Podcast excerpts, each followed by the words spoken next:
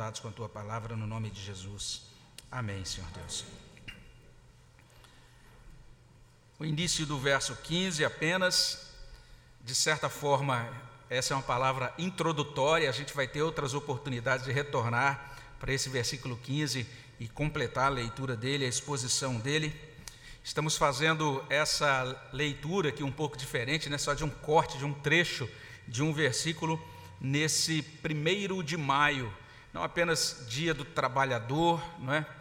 mas também é o início de um mês que, dentro da nossa denominação da Igreja Presbiteriana do Brasil, é chamado de o mês da família. Então, por conta do Dia das Mães, e tem muita justificativa para isso, a nossa denominação já separa todo ano esse mês como o mês da família presbiteriana. E aqui na nossa igreja a gente tem o costume de, nesse período, cada mês de maio, trazer algumas meditações, algumas pregações que têm relação com esse tema da família. Mas exatamente esse é o ponto, não é? Se é o mês da família, então agora é um momento da gente pensar na família. Por que é que o senhor está lendo Hebreus 12, pastor? O senhor já está explicando Hebreus capítulo 12, agora era hora de fazer um parêntese, né? E de repente meditar sobre o Salmo 126 ou 128, alguma coisa semelhante, né? Esses trechos da Bíblia que são muito ligados à família. Qual é a relação entre Hebreus e as nossas famílias? E eis o ponto. Se olhamos para o versículo precedente, para o versículo 14, nós encontramos uma recomendação. A recomendação é de seguir a paz com todos e a santificação, sem a qual ninguém verá o Senhor. Está lá em Hebreus, capítulo 12, versículo 14. E como eu disse no último sermão sobre Hebreus, essa recomendação é geral. Seguir a paz com todos e a santificação é uma recomendação para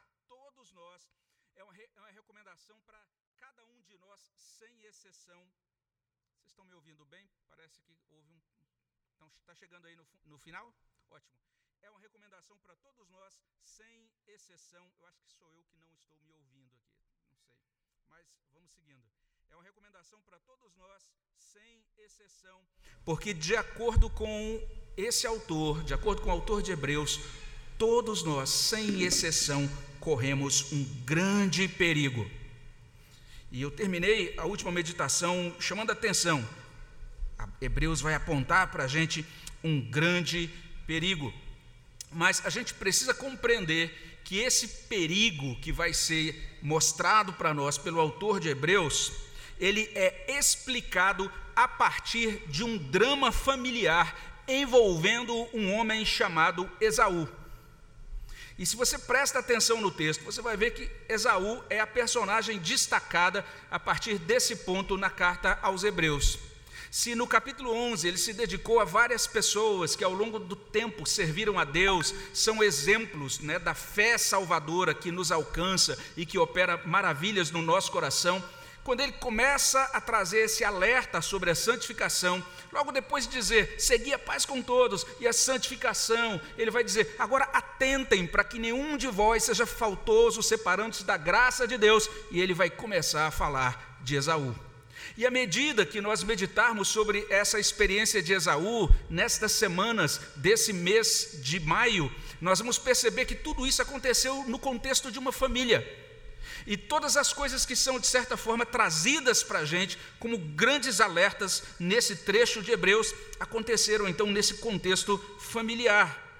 Esaú já foi mencionado rapidamente em Hebreus, capítulo 11, versículo 20, e agora a gente vai começar a olhar mais de perto para algumas questões relativas a Esaú, e se Deus permitir, a gente vai dedicar todo o mês da família a essas meditações. Nós vamos ser apresentados a sete problemas que estremecem a família, todos eles retirados de Hebreus capítulo 12. Então, nesta noite, nós vamos meditar sobre o problema do distanciamento da graça de Deus. No dia 8, pela manhã, manhã do Dia das Mães, nós vamos meditar sobre a amargura na família. No culto da noite do próximo domingo, se Deus permitir, nós vamos verificar o terceiro problema na família, o problema da imoralidade na família. Em seguida, no dia 15, se Deus nos conceder graça, pela manhã, nós vamos falar sobre um quarto problema da família: profanação. Vamos entender o que é isso, o que vem a ser o problema da profanação. No dia 15 à noite, nós teremos um culto diferente, conduzido pela UMP, e nesse culto da UMP nós vamos ser apresentados ao quinto problema da família: lágrimas de crocodilo. Que coisa é essa? Vamos entender lá. No dia 22 à noite, sexto problema da família: falta de percepção do Monte Sinai. E no final, no dia 29, o último, o sétimo problema da família: nenhuma percepção do Monte Sião.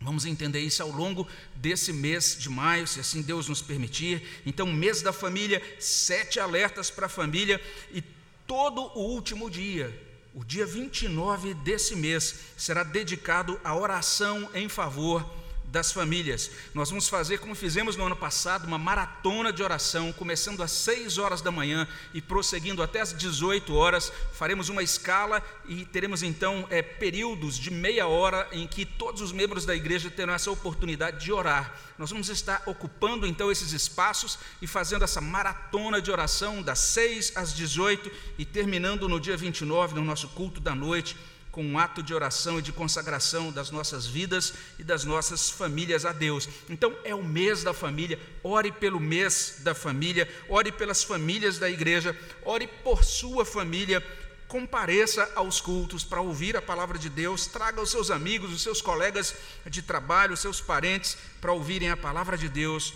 sobre a família. Mas agora vamos voltar aqui para Hebreus capítulo é, 12, versículo 15, o iníciozinho do versículo 15. Prestemos atenção nesse versículo. Abramos os nossos olhos, abramos os nossos ouvidos, lancemos para longe de nós toda sonolência. Olha só, temos de seguir a paz com todos e a santificação, sem a qual ninguém verá o Senhor, mas somos cercados por um perigo. Que perigo é esse?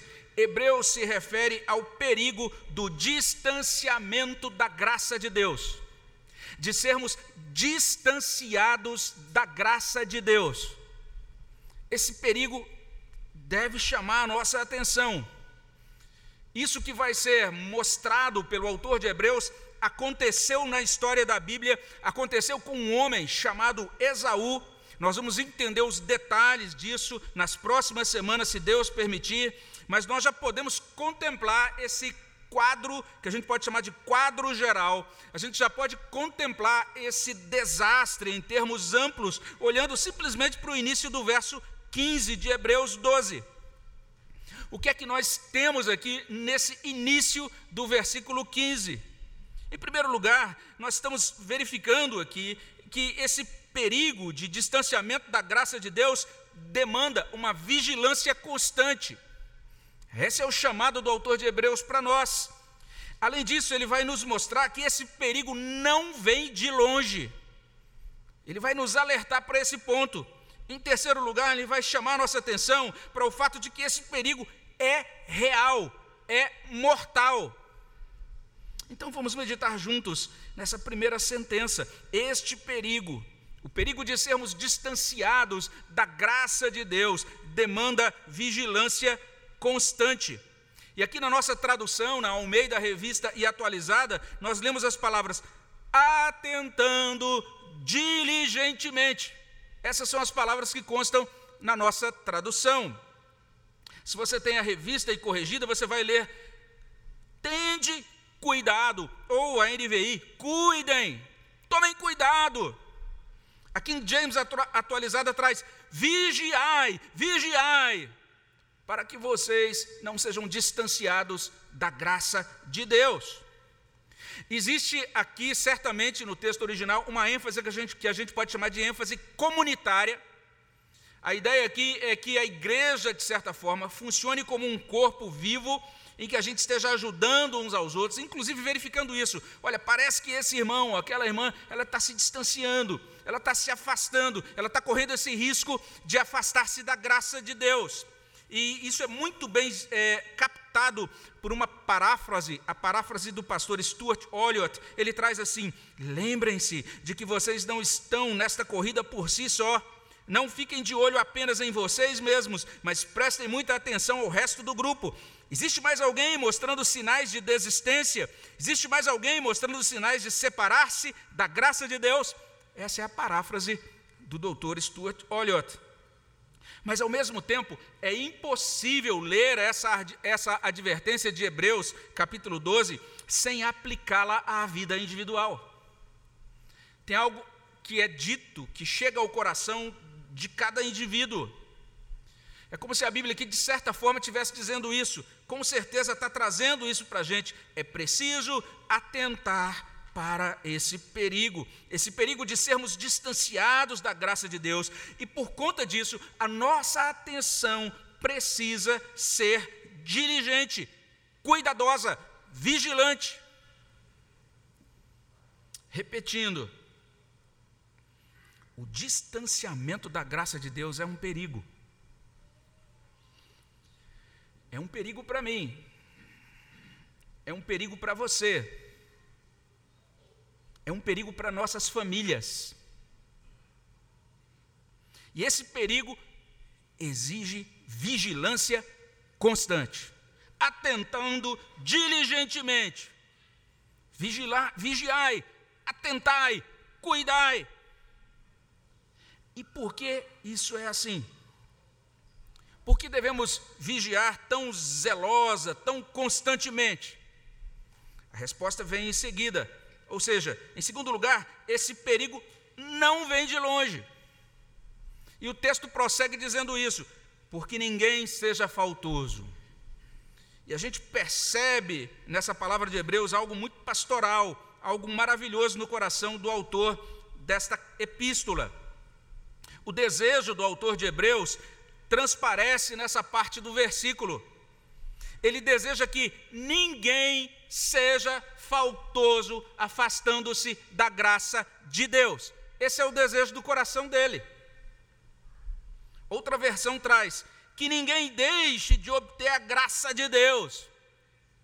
E a gente pode pensar que bênção, que deleite, a gente poder ter essa certeza de que ninguém deixará de desfrutar da graça de Deus. Já pensou que coisa maravilhosa? Esse é o desejo sincero de todo pastor fiel. A gente poder entender assim: olha o que está acontecendo, olha que bênção que Deus está realizando na nossa vida, na nossa igreja. Todas as pessoas que ouvem a palavra de Deus aqui, todos os frequentadores, todos os visitantes, aqueles que acompanham também das suas casas online, todos estes estão desfrutando da graça de Deus, estão recebendo a graça de Deus, estão sendo salvos, santificados, consolados. Que desejo maravilhoso! Esse também é o desejo de todo pai ou de, de cada é, família piedosa.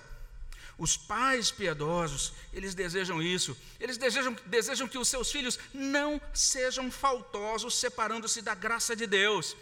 Eles desejam que todos os lares sejam conhecidos por aquela marca de Josué 24:15. Eu e a minha casa serviremos ao Senhor. Esse é o desejo daqueles pais que conhecem a Deus, que querem conhecê-lo mais e melhor, que querem colocar as suas vidas nas mãos de Deus, na presença de Deus, sob os cuidados de Deus. E ó, como são, como são sublimes aqueles anseios por avivamento, são anseios santos, sublimes, um avivamento nas famílias, nenhum, nenhum marido faltoso, nenhum marido separado da graça de Deus, nenhuma esposa faltosa e separada da graça de Deus, ninguém que se identifica como crente sendo faltoso, sendo separado da graça de Deus. São desejos legítimos, piedosos, estão aqui no coração desse autor da carta aos Hebreus. São desejos mas vamos falar da igreja real. A igreja verdadeiramente bíblica é assim. Quer saber como ela é? Ela está descrita em Mateus capítulo 13, de 24 a 30. E quando lemos aquela parábola de Mateus 13, 24 a 30, nós aprendemos que até a consumação do reino, as coisas estarão misturadas na igreja. A igreja será composta por trigo, mas também por joio. Você quer ter uma visão bíblica da igreja real? Estou falando agora a igreja que você pode beliscar e a pessoa vai dizer, ai, essa é de carne e osso mesmo. Veja só, você pode ter um quadro muito honesto dessa igreja em Mateus capítulo 18. E leia todo o capítulo 18 de Mateus. É o Senhor Jesus Cristo que está preparando os seus discípulos, dizendo: Olha o que é a minha igreja. Ele diz no capítulo 16: Eu edificarei a minha igreja, as portas do inferno não prevalecerão sobre ela. A gente fala, Yupi, que bom. Aí quando ele chega no capítulo 18, ele fala: Agora deixa eu explicar como que é essa igreja que eu vou edificar. E se você olha para Mateus 18, você vai perceber, primeiro, é uma igreja onde há competição. Mateus 18, de 1 a 5. Se você ler com cuidado, Mateus 18, de 6 a 9, na igreja há escândalos. Se você perceber um pouco mais adiante, Mateus 18, de 10 a 14, na igreja tem gente que desanima e some. Se você olha um pouco mais atentamente para Mateus 18, você vai perceber que, em quarto lugar, na igreja tem gente que precisa ser orientada e talvez até excluída por disciplina. E se você honestamente ler Mateus 18, de 21 a 35, você vai perceber que a igreja é composta por gente que tem dificuldade em perdoar. Essa é a igreja real. Mas deixa agora dizer uma outra coisa. Essa também é a família real. Essa é a família de carne e osso. Pode ser que a sua seja uma exceção, você diga, não, pastor, a minha família é essa família flutuante, e a gente está lá no avivamento, e ninguém é faltoso, separando-se da graça de Deus, a minha família é impressionantemente espiritual, mas talvez você vai dizer, ah, mas a minha família não é tão espiritual assim. A minha família passa por perigos. Veja só, o autor de Hebreus, está falando sobre o perigo do distanciamento da graça de Deus. E ele vai apresentar um exemplo do drama familiar envolvendo Esaú. O autor de Hebreus está nos falando então desse perigo. Ele está dizendo, nós temos de vigiar quanto a isso. E ele está dizendo, por que devemos vigiar? Porque o perigo não vem de longe. É um perigo circundante. Um irmão está chegando um dia cansado, com fome, o outro está fazendo uma comidinha ali. Coisa tão comum, cotidiana. E aquilo lá vai se desdobrar num problemão. Um pai acorda um dia dizendo: Ah, eu quero comer uma caça. Meu filho, vai lá e pega uma caça para mim. Uma coisa tão cotidiana. Aquilo vira um problemão. Um filho diz: Ah, decidi, estou com raiva da minha mãe. Vou casar com uma pessoa só para fazer pirraça. Aquilo vira um problemão. O perigo está muito próximo. A gente imagina, ah, vai vir por meio de, sei lá, de uma nave de alienígenas que vem lá de, do, da galáxia distante para nos atacar. Hebreus está dizendo, não, o perigo está próximo, é circundante. A fera com patas, com hálito de dragão, está muito bem alojada, está escondidinha dentro das nossas casas. Ela age sorrateira, ela age no subtexto das nossas interações cotidianas, familiares. Se Deus permitir, a gente vai aprender mais sobre isso nas próximas semanas. Mas por hora basta saber disso, porque esse é um momento só introdutório, abrindo o mês. Esse perigo de sermos distanciados da graça de Deus não vem de longe. Está mais próximo do que a gente imagina. Isso nos conduz ao terceiro ensino. E a gente tem que prestar atenção redobrada nesta verdade. O terceiro ensino é muito simples. Este perigo, ou seja, o perigo de sermos distanciados da graça de Deus é real e mortal.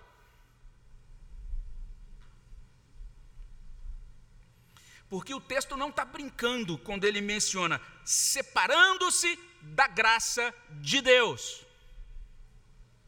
Ele não está brincando. O texto fala de Esaú, um homem próximo da graça de Deus um homem afeito à religião de Deus. Um homem presente diante do altar de Deus. A gente vai entender isso melhor na semana que vem um homem que conhece o vocabulário do povo de Deus. Se ele chegasse para uma reunião, certamente ele diria: Paz do Senhor, ó oh, varão, é, tem todo um vocabulário evangeliquez que certamente ele dominava, porque ele foi criado em todo um contexto da religião de Deus, do povo de Deus. Ele conhecia a agenda do povo de Deus, as rotinas do povo de Deus, as crenças do povo de Deus, as lutas e as esperanças do povo de Deus. Eu não sei como você imagina Isaú, né? Porque a gente de vez em quando vê uns filmes, então a gente lê rapidamente a Bíblia assim e imagina já aquele indivíduo rústico, bruto, que em todos os sentidos era alguém irreligioso, alguém que realmente se mostrava como distante de Deus, mas não é esse o quadro bíblico, a gente vai entender isso nas próximas semanas. Alguém que foi desde a infância apresentado ao evangelho um conhecedor das promessas, que inclusive entendia isso. Eu preciso receber a bênção de Deus para caminhar nesse mundo. Alguém que tinha uma certa expectativa referente a essas bênçãos. Preste atenção nisso. Ele não atentou diligentemente para não ser faltoso ele foi distanciado, ele se privou. E ele não se privou de qualquer coisa, ele se privou da graça de Deus. A gente costuma cantar, é tua graça que liberta. A gente costuma cantar que a graça de Deus é melhor do que a vida. A gente conhece a palavra de Deus, apóstolo Paulo dizendo: pela graça sois salvos. Isso não vem de vós, é dom de Deus por meio da graça que nós encontramos, nós desfrutamos de salvação. Então esse homem se privou, ele se privou exatamente desse meio que Deus estabelece, dessa, de, dessa bênção que Deus concede para salvação. Então a gente pode dizer o seguinte: que em Hebreus 11, 20, Jacó é um exemplo de salvação pela graça é um exemplo da operação da fé salvadora. Mas aqui em Hebreus 12, especialmente se você olha mais atentamente para os versos 15 até 17, Esaú é um exemplo de perdição, é um exemplo de desprezo da salvação, de distanciamento da graça de Deus. Então, quando você passar os seus olhos sobre Hebreus 12, 15, entenda que esse trecho, essa parte da palavra de Deus não está blefando, não está apresentando uma hipótese meramente teórica. Hebreus 12, 15 é um alerta assustador. Tem uns textos que assustam muito na Bíblia, não é? Tem gente que fala, ah, pastor, não gosto de ler Marcos 5, não. Aquele homem de Gadara lá, esquisito, morando no cemitério. Tenho o maior medo de ler aquilo, especialmente se for uma vigília depois da meia-noite. Não quero nem saber daquele texto. Mas eu acredito que Hebreus capítulo 12, versículo 15, seja mais assustador do que o texto de Marcos capítulo 5. Que assustador é isso? Que alerta de Deus é esse? Um alerta para os leitores do primeiro século um alerta para mim, um alerta para você, um alerta para todos nós. Seres humanos criados na religião, seres humanos habilidosos, seres humanos educados por bons pais, seres humanos em cujo lar havia a instrução do Senhor, seres humanos que tinham tudo para dar certo, se encaixando ali em tudo aquilo que consta no Salmo primeiro, né? Bem-aventurado aquele homem que anda na lei do Senhor, e é como aquela árvore plantada junto à corrente das águas, e ele está ali sendo nutrido pelas correntes das águas, e no devido tempo dá o seu fruto, tudo que faz é bem sucedido. Gente que tinha todo o potencial para isso. Seres humanos que de repente a gente olhava e dizia, rapaz, essa pessoa aí é como se fosse a versão contemporânea, século 21 do apóstolo Paulo. Olha só esse indivíduo. E de repente, simplesmente, assustadoramente, dão para trás. Mudam de cabeça. Se distanciam da graça de Deus que assustador. Que terrível. Hebreus está dizendo o seguinte: esse perigo de sermos distanciados da graça de Deus é real e é mortal. E aqui a gente já pode recapitular, como eu falei, uma rápida introdução. A gente pode simplesmente afirmar, primeiramente, que a saúde das nossas almas a saúde das nossas famílias depende disso.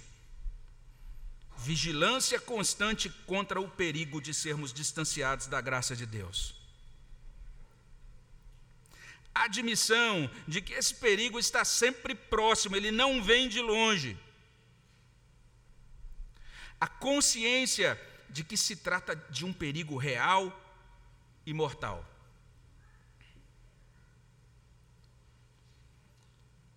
Você ouve isso, de repente você está ouvindo, diz assim, mas pastor, para que vigiar se eu sou um eleito de Deus? Eu sei que o senhor está falando de Esaú, ah, eu sei que Esaú era um répro, mas não, pastor, não é o meu caso. Quem sabe mentalmente, enquanto eu estou dizendo essas coisas, né, você de repente esteja aí elaborando na sua cabeça o seguinte: ah, essa passagem diz respeito à experiência de Esaú, mas não tem nada a ver comigo. Eu sou filho de pais crentes, fui criado na igreja, professei a minha fé, tenho um monte de cargos que eu assumi na igreja, participo ativamente das programações da igreja. Você pode até acrescentar dizendo, não apenas isso, mas eu fui muito bem doutrinado, né? Eu fui marcado pelo duplo C, cristão e calvinista ainda. Então, eu estou imune a tudo. Esse assunto não me preocupa. Você pode pensar assim. Então, se eu sou assim, se eu tenho essas convicções calvinistas, por que é que eu devo me preocupar em vigiar? Pra, por que, que eu tenho que ter todo esse temor, esse zelo, como diz aqui, atentar diligentemente para que ninguém seja faltoso, separante da graça de Deus? Por que isso? Isso parece não se aplica a mim. Porque nós precisamos vigiar. Porque Hebreus capítulo 12, versículo 15 diz que é para vigiar. É a primeira resposta. Está aqui na palavra de Deus. Esse servo de Deus estava escrevendo para primeiros leitores que faziam parte da igreja. Ele não está escrevendo aqui para os pagãos, está escrevendo para aqueles que professavam ser cristãos no primeiro século. E ele estava vendo o que estava acontecendo com aquela turma. Alguns deles estavam desanimando, querendo voltar para o judaísmo. Alguns estavam desanimando, voltando para o mundo. Ele está falando para pessoas que tinham ouvido a palavra de Deus, que estavam alinhados, ajustados, é, de certa forma listados no hall de membros da igreja daquela época. Eram crentes, eram pessoas que professavam ser cristãs. Ele diz: prestem atenção, atentem diligentemente para que ninguém seja faltoso, separantes da graça de Deus. Além disso, não apenas isso está escrito em Hebreus capítulo 12, verso 15, mas isso está presente em todo o capítulo 11 de Hebreus. O capítulo 11, o capítulo das pessoas de fé que caminharam nesse mundo. Aquele capítulo todo está chamando a atenção para o mesmo fato, que essas pessoas, todos esses que caminharam com Deus, que foram agraciados com fé salvadora no mundo, sofreram, perseveraram, eles foram agraciados, foram salvos pela fé, mas eles iniciaram um trajeto de santificação que não foi fácil para eles. A gente pode dizer certamente isso, que um bom cristão e um duplo C, cristão calvinista, é um vigilante, é um orante, É alguém que todo dia suplica, Deus, me concede graça, porque exatamente porque eu conheço a doutrina da depravação total, exatamente porque eu conheço as, tudo aquilo que a tua palavra nos diz sobre as artimanhas do inimigo das nossas almas, exatamente porque eu conheço aquilo que a tua palavra diz sobre este mundo, sobre essa cultura no presente momento cooptada por Satanás, exatamente porque eu sou um cristão, eu entendo que eu estou transitando, eu estou caminhando nessa vida como peregrino em um mundo perigoso. Jesus disse que nós devemos caminhar nesse mundo sendo simples como as pombas, mas prudentes como as serpentes. Quando ele ajunta os seus discípulos em Mateus 10, está preparando aqueles discípulos, ele sabe que ele, Jesus, partirá, que agora os discípulos terão de ir adiante, cumprindo a missão. Ele diz: tomem cuidados, atentem para alguns detalhes, sejam vigilantes. Basta a gente ver também o discurso profético de Jesus, Mateus capítulo 24, Mateus capítulo 25, várias vezes essa ideia: vigiai, orai, prestem atenção. Então, o descanso nas promessas da graça de Deus, esse descanso que a gente estuda dentro dessa estrutura linda de doutrina que é chamada calvinismo, ao mesmo tempo ele é acompanhado de vigilância, de oração, de atenção a gente tem as placas de trânsito. As placas de trânsito são importantes. A gente tem os alertas de segurança. Os alertas de segurança são importantes. Mas algumas pessoas, meio cabeças de pudim, dizem: Ah, não me preocupo com placa de trânsito, não. Alerta de segurança, não. Nunca vai acontecer nada comigo. Até o dia que acontece. Mas a grande questão é: como assim? Como que é em detalhes esse processo de, de sermos distanciados da graça de Deus? Como é que alguém que tem toda essa aproximação da graça é distanciado da graça? Nós vamos aprender um pouco mais sobre isso nas próximas seis pregações sobre o capítulo 12 de Hebreus. Então eu quero convidar você a estar suplicando a bênção de Deus, para que nesse mês Deus fale aos nossos corações. E o que nós faremos hoje, nesse início do mês da família, será isso. Nós vamos começar esse mês suplicando a Deus: Deus, me guarde desse perigo de ser distanciado da tua graça. Deus, guarda a minha família do perigo de ser distanciada da tua graça guarda a nossa igreja do perigo de ser distanciada da tua graça. E depois de fazermos essa oração, nós vamos participar da mesa da comunhão do nosso Senhor Jesus Cristo na Santa Ceia. Nós vamos orar. Logo depois da oração, nós teremos mais um louvor que o coral estará apresentando ao Senhor. Nós vamos acompanhar o coral nesse louvor e em seguida nós teremos a ceia do Senhor nesta noite. Vamos baixar as nossas cabeças. Abençoa, Senhor, os nossos corações e dá-nos, ó Deus, um coração atento, porque nós sabemos, ó Deus, dos perigos que nos rondam, porque o Senhor mesmo nos alertou acerca deles. Obrigado, porque o Senhor, assim como aquele bom engenheiro que projeta bem uma estrada e que coloca nos devidos lugares os alertas para proteger a vida dos viajantes, o Senhor também, ó Deus, ao fornecer a tua palavra, demonstra o teu cuidado para conosco. O Senhor demonstra a tua atenção para com cada um de nós, colocando também alertas preciosos na tua palavra, alertas que são úteis para a nossa alma individual, que são úteis, ó Deus, para a nossa caminhada como família, para a nossa caminhada também como povo de Deus. Abençoa, Senhor Deus, os nossos corações, que nós possamos ter os ouvidos abertos para ouvir, possamos ter as nossas mentes, ó Deus, também despertas para atentar para os alertas do Senhor. Que o Senhor abra os nossos corações, que o Senhor transforme a nossa vida, abençoe a nossa vida, enquanto ouvimos essas exposições, ó Deus, nesse capítulo da carta aos Hebreus. E muito obrigado pela tua graça, que é melhor do que a vida e que nos dá, ó Deus, essa motivação para continuarmos amando e conhecendo e servindo ao Senhor. Que essa graça alcance, que seja transbordante no nosso coração, que ela alcance o coração daqueles que nos visitam, daqueles que ouvem a tua palavra, que seja uma noite, Senhor Deus, muito propícia para nós suplicarmos: ó oh, Senhor Jesus, dá-me da tua graça, enche a minha vida com a tua graça, enche a minha família com a tua graça, que esse mês da família seja mês de desfrute da tua graça, é o que pedimos no nome de Jesus. Amém, Senhor Deus. O coral vai louvar ao Senhor mais uma vez antes da ceia do